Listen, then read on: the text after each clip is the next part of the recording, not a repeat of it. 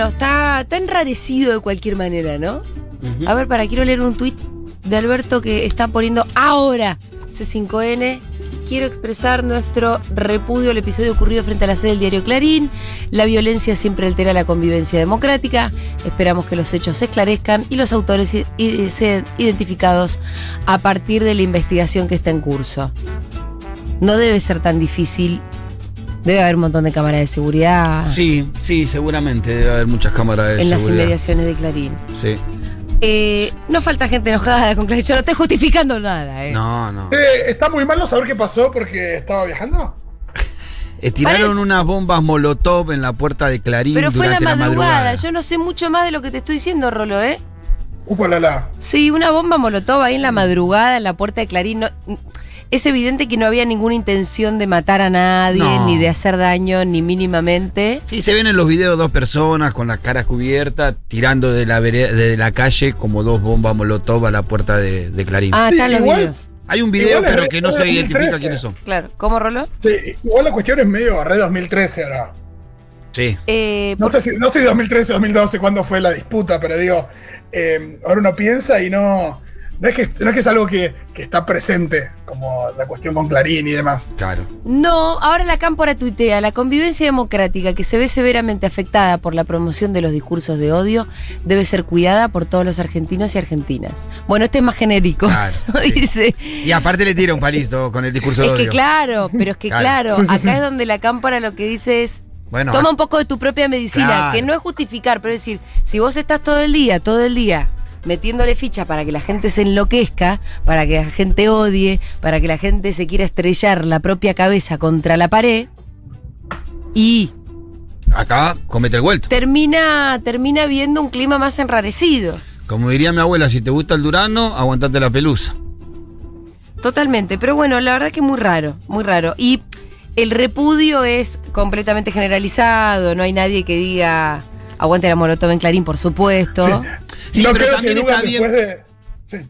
No, decí Fito, sí, te escucho. No, digo, no creo que Dugan después de, de todo el micrófono a fear diga, bueno, que se la van, que no es una molo y nada más. No, claro, con no el puede. quilombo que hicieron con el tema del micrófono. No, no. Una, una bomba en molotov. Bueno, pero sí, en realidad la cámpora sigue con un con un hilo. Una gran cantidad de unidades básicas han sido atacadas desde hace años. Ah, nosotros nos pusieron muchas bombas, dicen también.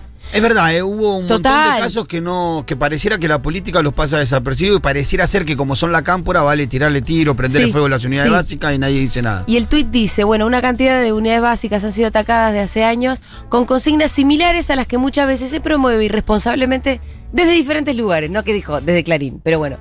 Es imperioso que la justicia investigue, exponga y condene a los promotores y responsables de todos estos hechos, como venimos reclamando, sin eco mediático desde hace mucho tiempo. Es cierto que a Clarín, cuando se le pone una bomba a una unidad básica, le importa un carajo. No, aparte pasaron cosas mucho más graves que eso. No sé si recordás en la campaña del 2019, en una inauguración de una unidad básica de la cámpora, Sí. eh, hubo un herido de bala, Sí, que le tiraron de un edificio con Sí. un arma larga. Total. Y no tuvo la repercusión No. que debería haber tenido un hecho de esas características. ¿Y hace poco en qué provincia fue que también balearon a... Sí, creo que en Mendoza. No, no en Mendoza, no. más al norte. No, no sé. No, ahí ya me, me perdí. Pero ¿te acordás del hecho Sí. que te estoy comentando? Bueno, si alguien se acuerda del otro lado y nos quiere hacer sus comentarios, 1140 66 000. Bueno, obviamente la cuestión. eh, por suerte se está visibilizando mucho eh, el asesinato de Lucas González, ¿no? Sí, gracias a que no tenía la dirección de la 2124. A que no tenía la dirección de que. Si el chico Lucas tenía la dirección de la Villa 2124, la policía iba a hacer pasar esto como otra cosa. Y que es lo que intentó hacerlo al principio, Pitu. Por eso lo quiso hacer. De, Porque de hecho, durante muchas horas y con la complicidad de Clarín, La Nación y TN, es que eh, la versión era la versión, la versión eh, Policial. Digo, pero por eso, la versión que tenían esos medios era la versión policial. Y claramente la versión policial es un autoencubrimiento que hizo la policía después de la cagada que se mandó después de asesinar a Lucas. que no le cierra Porque el pibe no es del barrio, es de otro lugar lejos, con, otro, con otra Sí. red de contención y con un club que sale a decir, no, él jugaba para nosotros. Claro.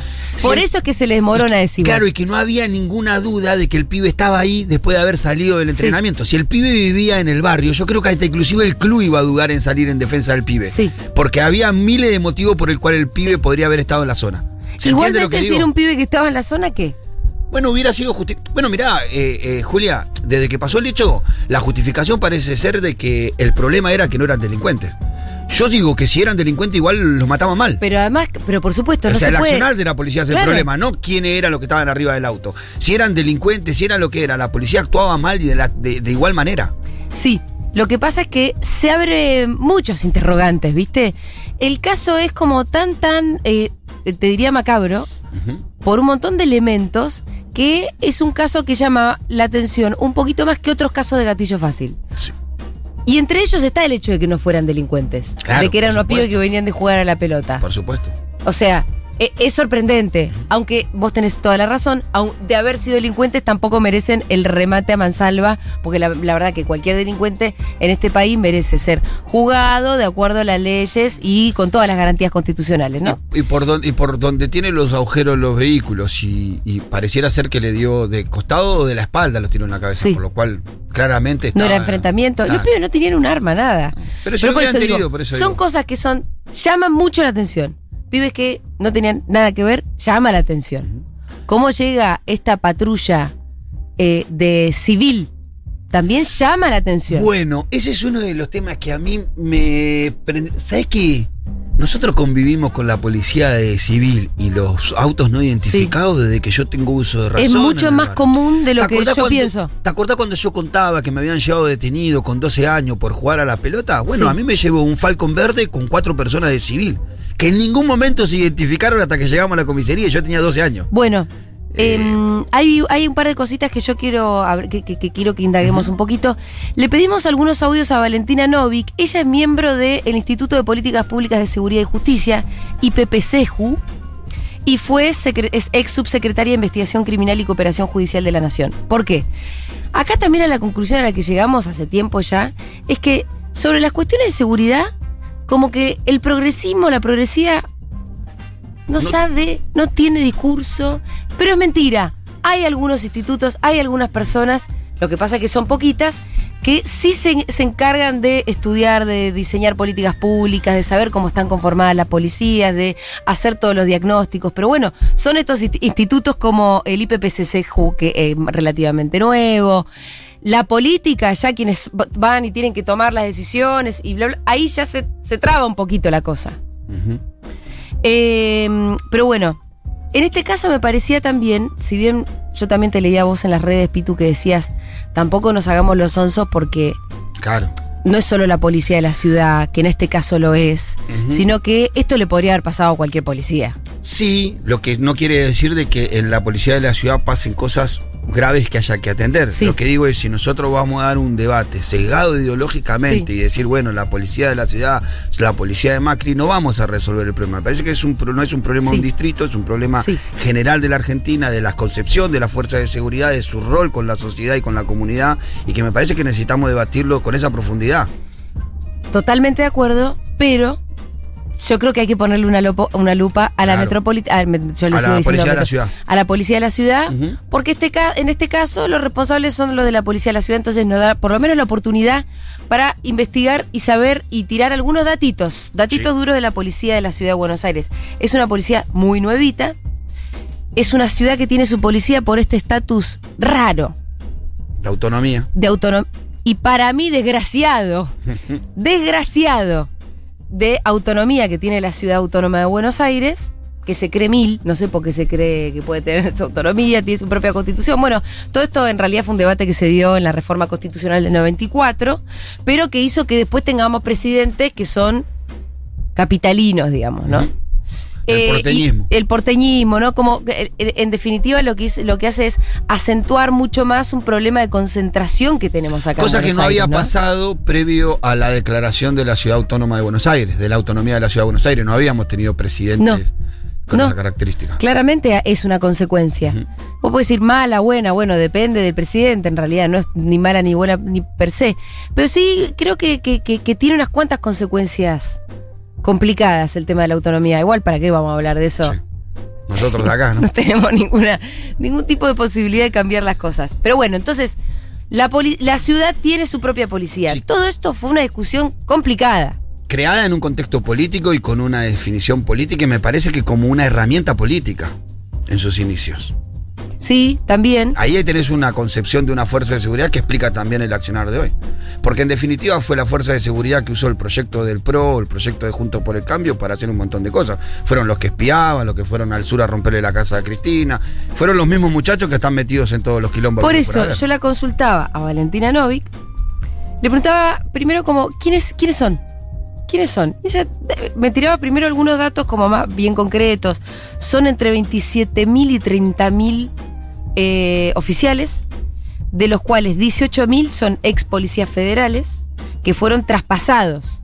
Porque acordate que empieza como la metropolitana y después termina como la policía de la ciudad de Buenos Aires cuando se termina de hacer el traspaso. De los que eran policías federales pasan a ser policías de la ciudad. Eh, en, el, en el año 2016 se hace este traspaso, ¿no? A eso le tenés que sumar 5.000 agentes que venían de lo que era la metropolitana.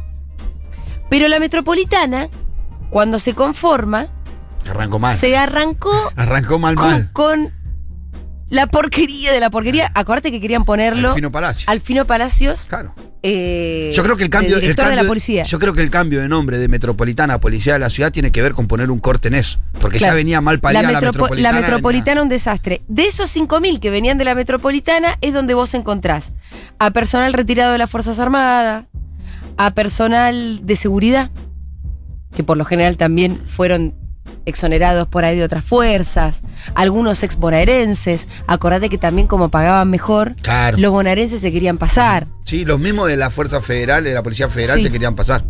Y otro dato, esto para, para ir caracterizando, dar- darnos una idea, ¿no? De, la, de, la, de cómo es la policía de la ciudad. Eh, que muy pocos, y esto me lo vas a saber explicar vos mejor, de los policías de la ciudad autónoma de Buenos Aires viven en la ciudad autónoma de Buenos Aires. Y sí. Los cana viven. Sí, en la provincia. conurbano. La mayoría, no todos. Y esto me lleva a otra cosa que me parece interesante, que es que el personal de la Fuerza de Seguridad Vive en los propios barrios. es de la clase soci- de la misma clase social que Balea. Bueno, César en su libro hace referencia en un Sí. momento, ¿no? En, Y el, último fetichismo. A mí por eso me parece que hay que darle una vuelta de complejidad al tema de, eh, rati puto, rati puto, eh, nunca policía, nunca ayuda, bla, bla, bla. Porque los rati un poco forman parte de una estructura compleja, una estructura corrupta, pero la verdad que son los mismos pibes. Son parte del mismo sector social que nosotros en su gran mayoría, con la diferencia de que sienten un poquito de poder al ser policía. Y tener un poder- arma. Pero un poder sobre los, los iguales que ellos y sobre una clase social más alta también, Sí. ¿no? Porque terminan siendo policía y tienen una sensación de autoridad sobre los otros sectores sociales que no la tendrían en ninguna otra Claro. actividad, claro. Claro, claro. Por eso yo digo, no los estoy justificando, No. pero estoy diciendo que lo de eh, ratiputo como si vinieran de la estratosfera Claro. tampoco tiene mucho sentido. Sí, y, y creo que eso inclusive algunos los hace cometer errores graves, porque me parece que a veces eh, la policía, aparte de su malformación, de que hay gente mala como en todos lados también, Sí. también hay que decir que hay policía bueno. Sí, Yo sí. he conocido en mi vida Total. muchos policías que hacen su trabajo de buena tipo que me han abierto una celda y me han dicho pibe con, con deja de esta vida hace otra cosa hay gente buena en la fuerza de seguridad Hay oyentes de Futurock en la Fuerza de Seguridad. yo estoy seguro que sí que son buena gente Yo Tampoco son muchísimos, pero hay. Pero yo conozco bastantes eh, de policías que, que, que son buena gente, que, que quieren hacer las cosas bien. Después tenés algunos que no, ¿no? Y, y me, me parece que el problema que, que- que hay en la fuerza de seguridad sigue siendo el mismo, la concepción, el lugar que, una vez, que en un momento le damos, las condiciones de trabajo que tienen. Eh, yo qué sé, me, me- me parece que es profundo eh, la problemática con la fuerza de seguridad. Total, vamos a algunos datos más que nos va a tirar Valentina Novik para seguir caracterizando un poquito eh, la policía de la ciudad. Para- En relación con este incidente, acto criminal que terminó con la muerte de Lucas González y la detención de sus amigos. Otros datos para tener en cuenta a la hora de caracterizar a esta fuerza de seguridad es que es la fuerza eh, mejor equipada del país, con mejores salarios eh, de todas las fuerzas de seguridad que tenemos en, el, en la Argentina, de las 28 en total. Eh, además, la Ciudad de Buenos Aires tiene la ratio de cantidad de policías cada 100.000 habitantes más alta del país. Hay alrededor de 900 policías cada 100.000 habitantes, cuando por ejemplo provincia de Buenos Aires no llega a 600 y Naciones Unidas recomienda un promedio, digamos, de 300 eh, funcionarios de seguridad cada 100.000 habitantes para ciudades con las características de Buenos Aires. Es decir, que eh, tiene, es una fuerza de seguridad que tiene todos los elementos para cumplir con su misión de prevención, conjuración e investigación de los delitos de manera eficiente sin necesidad de utilizar medios este, ilegales. Bueno, eh, estamos escuchando a Valentina Novi, como les contaba antes, miembro de IPP-CEJU, Instituto de Políticas Públicas de Seguridad y Justicia, gente del bien que estaba pensando sobre estos temas, por eso nos interesaba también un poco eh, consultarla a ella. Pero bueno, la escuchábamos diciendo, es la policía privilegiada. tiene los mejores salarios, tiene la mayor cantidad de efectivos por cantidad de Yo le agregaría una cuestión que no es tan positiva de que tiene una modalidad de contratación monotributista. Ah, mira. Hay muchos que, no sé si todos, no, creo que todos. Debe haber algunos como muchos facturan mensualmente. Em, pero bueno, esto como para pensar de la policía tiene muchísimas cosas así. Sí, le agregaría a eso los elementos de seguridad de la ciudad de Buenos Aires, los anillos digitales que detectan las patentes de los autos que entran a la ciudad de Buenos Aires. Sí. Eh, ¿Esa boludez sirve para algo? Sí, sirve. ¿Sí? Sí, ¿Para qué? Mirá, Juli, yo te decía algo. Cuando yo, andaba en esos Yo te pregunto vos porque vos sabés, Cuando yo andaba en esos mundos, yo agarraba y. ¿Vos no podías pasar por esos lugares? me choreaba un auto, yo lo tenía hasta dos meses, lo llevaba al mecánico, al lavadero, era mío prácticamente el auto. Ahora no lo puede tener. ¿Llegaste a tener un auto? Sí, mucho tiempo, no sé si dos meses, pero mucho tiempo de verdad. Y lo usabas, digamos, era tu auto. Julia, me iba al No es que lo usabas para cometer un delito, sino te ibas al cine. Me iba al cine con Débora y mi nene chiquito, ahí al, shopping del oeste. ¿Puedo hacer una, una pregunta? una locura pero no pasaba nada. Debo te preguntaba de dónde salió el auto. Sí, Débora sabía. Ah, ok, Débora sabía. Le mandamos un beso a Debo, si está eh, escuchando. Siempre supo todo. Y, Decirle a Debo que la banco siempre en todas. Sí, le conté ayer. Que te... Eh, bueno, no. Eh, hoy, un auto con patentes denunciada no no dura mucho tiempo. Por eso el otro día, ¿te acordás cuando yo te dije cuando no le robaron? No es tan fácil chorear autos. ¿Te acordás cuando le robaron la patente al hijo de Janina La ah, sí. Bueno, una modalidad de robo de patente aparece en esta época por eso justamente. Que Janina estaba muy preocupada por otra cosa, pensando que había sido un chiste el robo de la patente. Cuidado, Janina, te van a...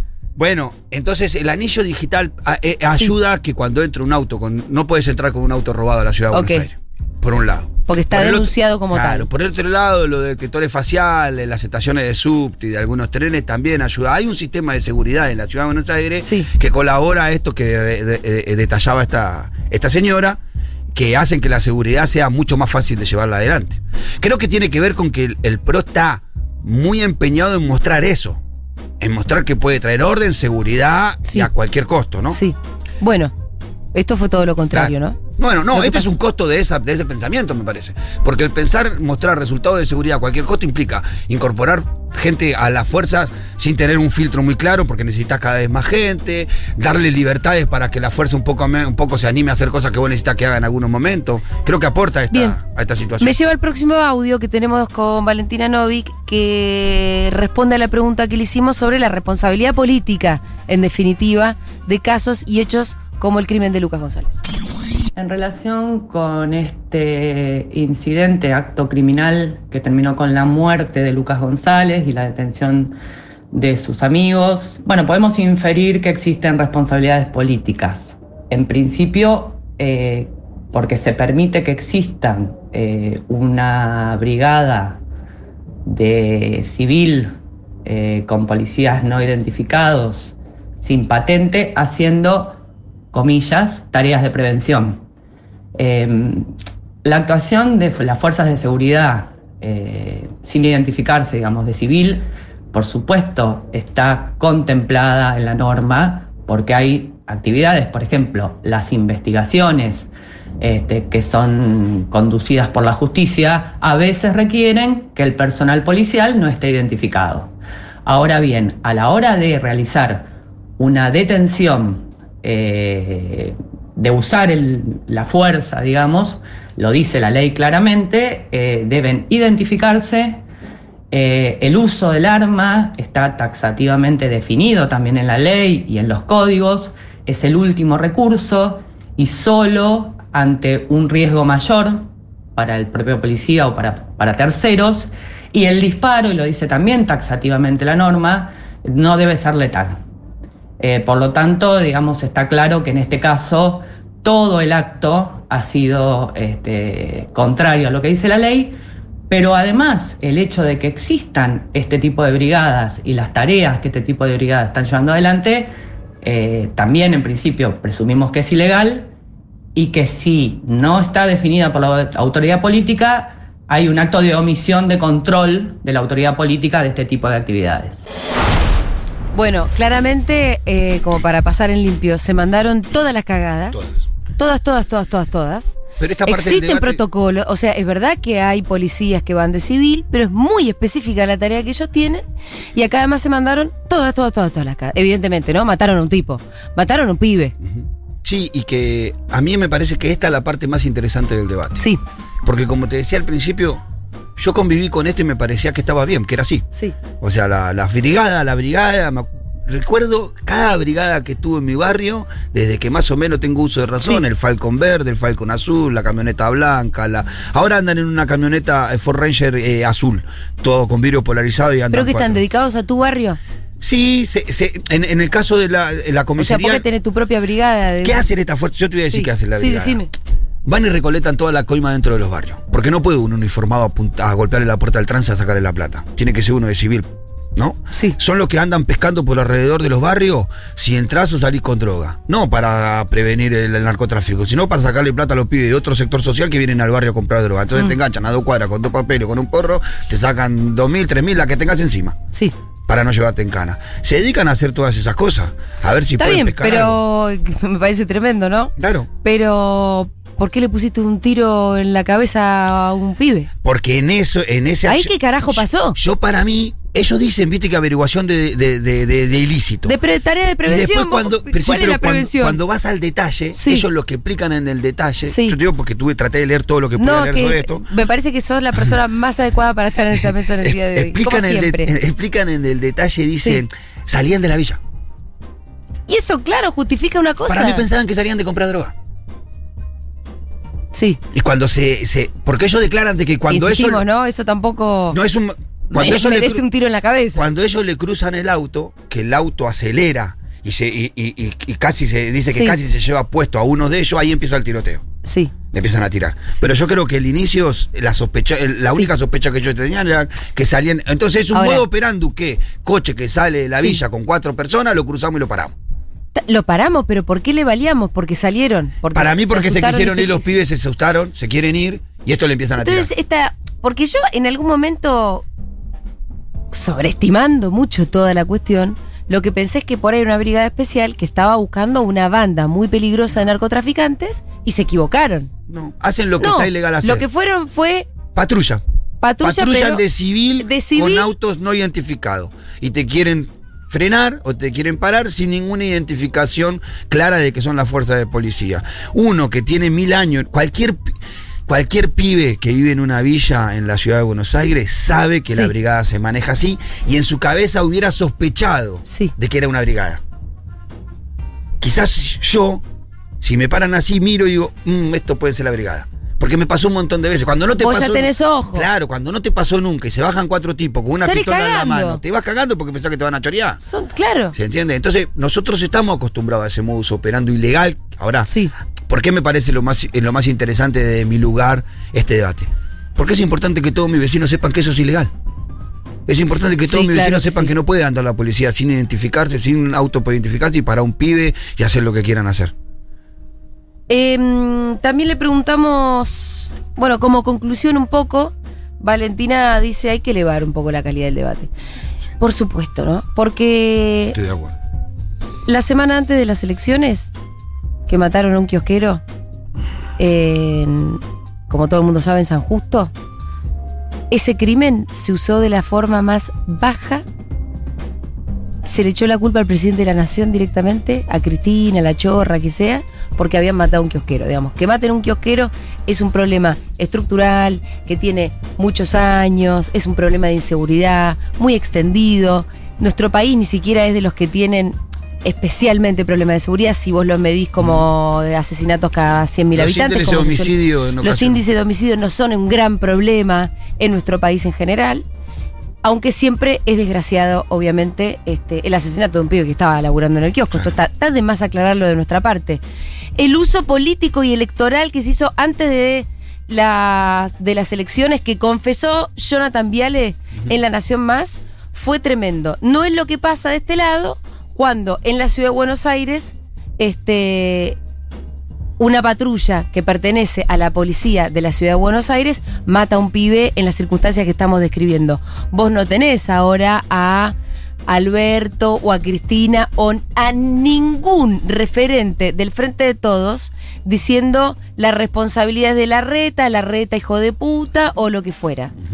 Ni No hay nadie que esté haciendo- tampoco que podamos decir que está más del cerca de nuestra vereda, ¿no? No hay nadie que esté haciendo la- esa bajeza de este de aprovechar un hecho de inseguridad. Esto también es un hecho de Sí, y inseguridad. cosa que ellos esperaban, porque ni bien pasó el hecho, vos fíjate que Feynman y algunos de la Nación Más, enseguida empezaron, no me gustaría, con Canosa, no me gustaría que se haya una autorización, que se haga una autorización política de este caso, cosa que habían hecho ellos Lo hiciste la semana anterior. pasada. pero como que ellos ya veían que había una brecha ahí Pero para además, entrar. perdón, en este caso sería incluso un poco más fácil porque sí hay una Claro, responsabilidad política. Directa, directa. ¿Por qué? Porque los- los- el asesino es policía y estaba de civil y se, ma- y, y se mandaron todas las cagadas y pasaron por encima de todos los protocolos. En este caso, habría en todo caso más legitimidad de reclamarle este, a la política, que de hecho hay que hacerlo. Lo que pasa es que no de esa forma como tan burda y tan pedorra como le hicieron ellos y con los fines electorales, sino que,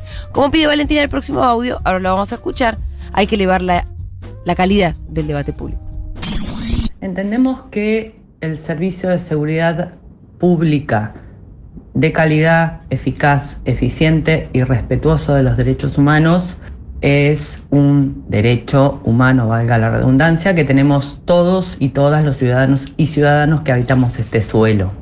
Para que ese derecho sea efectivo, necesitamos que los miembros, particularmente de las fuerzas de seguridad, eh, tengan condiciones dignas de trabajo y además tengan eh, claridad en los protocolos, procedimientos y en los eh, lineamientos para ese accionar. En este sentido, pretendemos que casos como el de Lucas eh, deben ser obviamente denunciados y visibilizados, pero además nos deben tener que servir para poder eh, eh, elevar la calidad del debate público sobre la problemática de la seguridad y, como decía antes, poder organizar una demanda hacia los responsables políticos para que efectivamente eh, se cumpla con el objetivo de brindar una mejor calidad de vida y que los ciudadanos y ciudadanas no salgamos con miedo a que nos roben o a que nos mate la policía. Me interesó que esto de asumir, bueno, eh, la seguridad pública es un derecho humano. Claro. Sí, me, me parece que el tema es.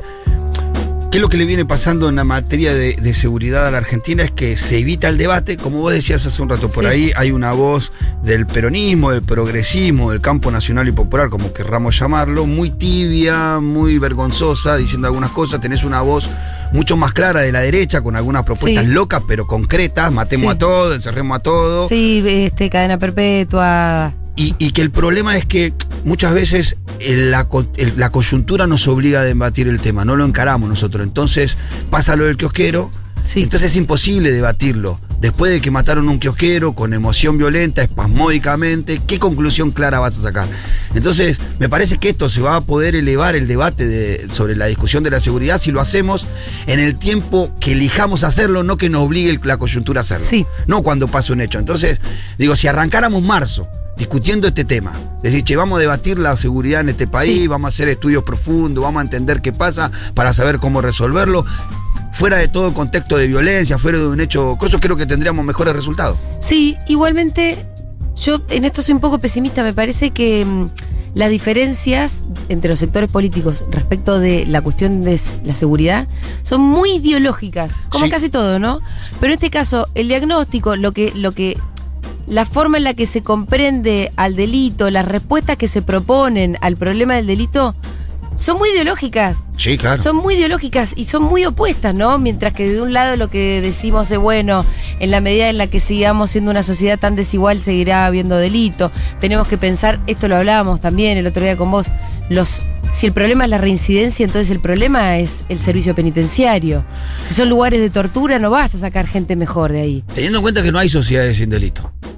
No hay Además. Sí, el delito pero- es parte de la sociedad. Sí, pero yo estoy seguro que si vas a Oslo, Sí, es otro delito. o si vas a pero, eh, Cuba, o si Bueno, vas a sí, Cuba, también. porque es una sociedad mucho menos desigual también, más pobre, pero, des- Bueno, pero sí, igual. porque una cosa es la delito. pobreza y otra cosa es la Por desigualdad. eso te- yo te hablaba de, de sociedades no primer mundo, no ricas, sino este el problema es la desigualdad, ¿no? En Sí, la ofensa que la, la ofensa que significa hoy, eh, por ejemplo, en San Miguel, que salga un auto Mercedes-Benz de un barrio privado y que enfrente esté una familia sin cloaca, sin inodoro, mirando esa situación. Eso genera violencia. Sí, claro. Eso genera, es, es, eh, es una ofensa, ¿no? La- lo agredido que se siente esa familia cuando enfrenta hay tanta eh, opulencia y del otro lado hay tanta escasez, tanta miseria.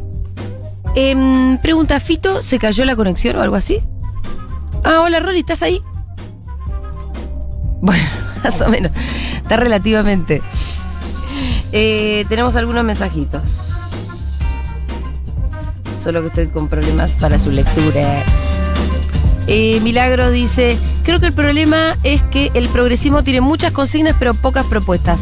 Hay que empezar a pensar con complejidad y eso implica dejar de pensar de forma simplista que el cana es un enemigo. Cana son los pibes que eligen eso como laburo porque es una salida. Nunca nada me pareció tan clasista como la consigna de estudiar no seas policía. Eh, Juan Rancilo dice no me interrumpan al Pitu. Bueno, Juan, si querés me voy, no. Lo dejo al Pitu solo. Eh, Eh, ¿Cómo andan chicos, chicas? Hola. Etcétera. Eh, demasiada casualidad lo que. A ver, repudio, si eh, no estuvo armado, si no estuvo armado se repudio igual.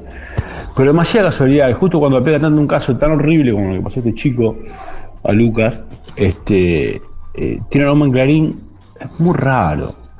Y no solamente que es muy raro, sino que pegó y le pegó la línea de flotación a un candidato que es de ellos. Es la Em, estoy- pero es que estoy con problemas de conexión ahí. Gracias, Mirush. Bueno, un poco lo que dice el muchacho que conectan los dos hechos, Lo de Clarín y lo de los pibes. más o menos. Hay Claro. quienes tiran esas Tiene teorías. sentido. Pasa que no es responsable decirlo de un medio de comunicación. No, no, no. Tenemos alguna sospecha, pero no tenemos ninguna prueba, Y así no, que no mejor nos callamos. No podemos decir, no podemos decir cosas eh, que no sabemos. Bueno, a, a todo esto también se suma la, mm, la muerte de este pibe en una comisaría de San Clemente. Claro, Eh, el pibe que entró a la comisaría vivo y al poco tiempo murió. Después de haber cometido algunos destrozos en un hotel en donde se había alojado días anteriores, le fue denunciado, la policía se lo llevó. Pareciera que había estado consumiendo. Se lo, lo encontraron con un gramo y medio de cocaína Sí. y creo que pareciera que había estado consumiendo y que, bueno, después apareció muerto.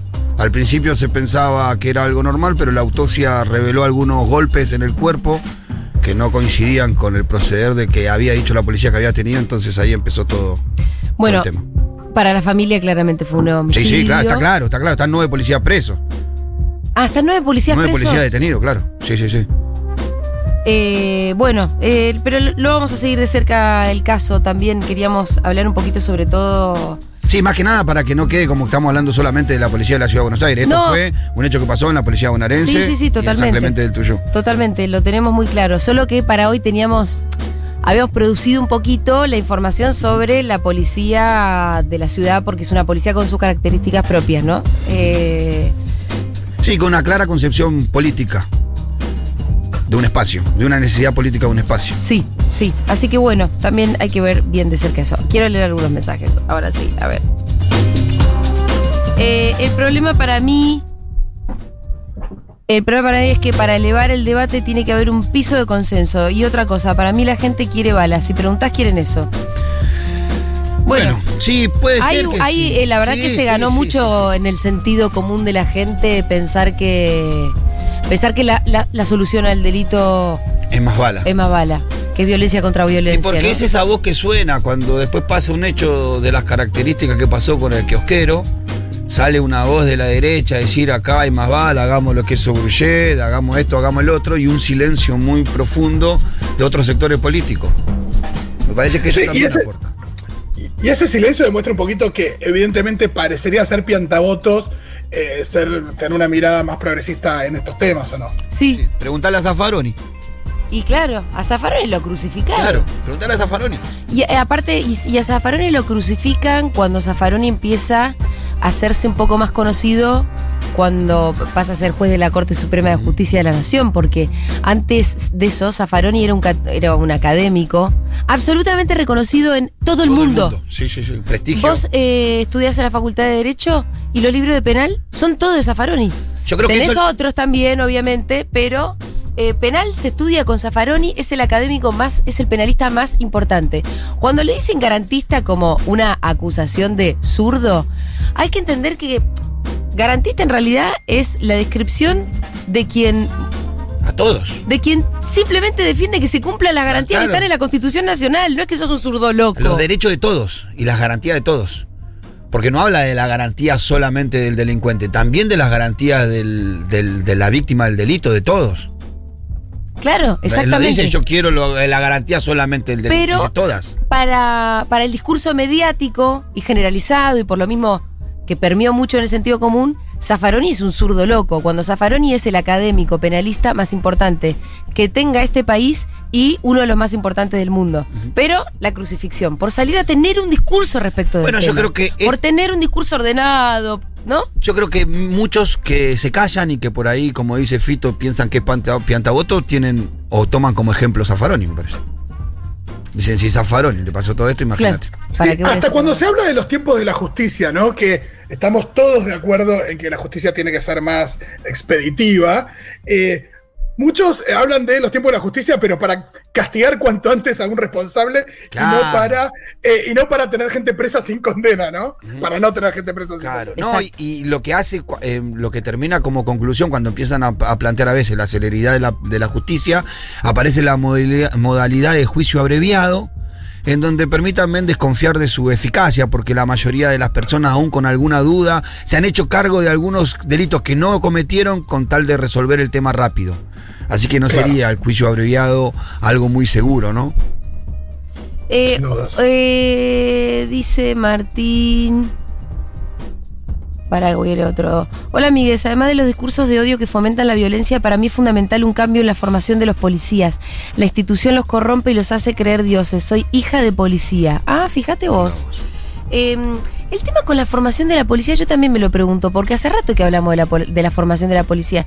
Y la policía ya tiene sus cursos de derechos humanos. Esa información ya la tienen. Sí, ¿o no? pero no son todos iguales, porque si vos vas a ver el tiempo de formación de la policía municipal, por ejemplo, en algunos distritos de la provincia de Buenos Aires, son creo que meses, ¿eh? Eh, la formación de un Es muy poca, decís vos también. Creo que, no quiero mentir, pero se me hace que son ocho meses o algo así. Eh, Sí. después, de- después tenés la Fuerza Federal, que un policía de la, de, la, de la Policía Federal Argentina tarda tres años en recibirse, y creo que la, la- la Policía de la Ciudad de Buenos Aires tiene algo así de dos años. Y también, eh, se me ocurre que también hay una cuestión generacional que así como en cualquier digo, sociedad vos agarras por franjas etarias y haces preguntas sobre diferentes cuestiones, probablemente los jóvenes eh, tengan una mirada más abierta sobre determinadas cuestiones y los más grandes una mirada más conservadora. Y la policía debe pasar así, aunque el, digo, el, piso de conservadurismo por ahí es más alto, digo. Eh, hoy está la marcha de la gorra a las 15 horas en repudio por el crimen de Lucas. La marcha de la gorra de cualquier manera es una marcha este, histórica ya. Tiene muchos años, Sí, nació en el sí, sí. 2007 en la ciudad de Córdoba, siempre para repudiar la violencia institucional, ¿no? Eh, y esta sería, la creo que la tercera edición en la ciudad de Buenos Aires. Sí, muy particular porque cae justo en un momento. Claro. Porque el relato de todos los amigos de Lucas eh, se refería al hostigamiento de la policía por su manera de vestir. La gorrita y las zapatillas. Viste que todos repetían lo mismo, la gorrita y las zapatillas. Sí, sí, sí, sí, sí. Entonces, hoy más que nada la marcha de la gorra eh, toma un sentido muy particular, ¿no? En este contexto. Eh, hola chiquis, acá SPF Peroncha y Socia de la Futu hace años, todo lo que dice el Pitu de las cárceles coincido total. Ojalá pudiera aportar en mi laburo más cuestiones de derechos humanos, sociología en la fuerza. Ah, mira, con la misma fuerza que le dan bola a cuestiones de seguridad y criminología. Eh, ¿Qué más? A ver. Eh, Sabrina Calandrón estudió la policía socióloga, lo ubican, sí, de hecho presenté su libro. Trabaja ahora con Sabrina Fede. Ah, no, trabajaba. Trabajaba. Pobre se quedó sin laburo. O quizás no, quizás Sabrina Aníbal le dio Calandrón. continuidad. Eh, sí, me parece que Aníbal le dio continuidad, de Quizás. hecho, ¿eh? Me parece que sí, estoy Por lo que tengo segura. enterado, no cambió mucho del ministerio. Cambió Sí, poco. y Sabrina trabaja en cuestiones de género también, toda, toda su tesis, eh, no sé si creo, tesis doctoral, em, investigó la cuestión de género en las fuerzas. Ah, bueno, vamos a escuchar un poquito de música, ¿les parece bien?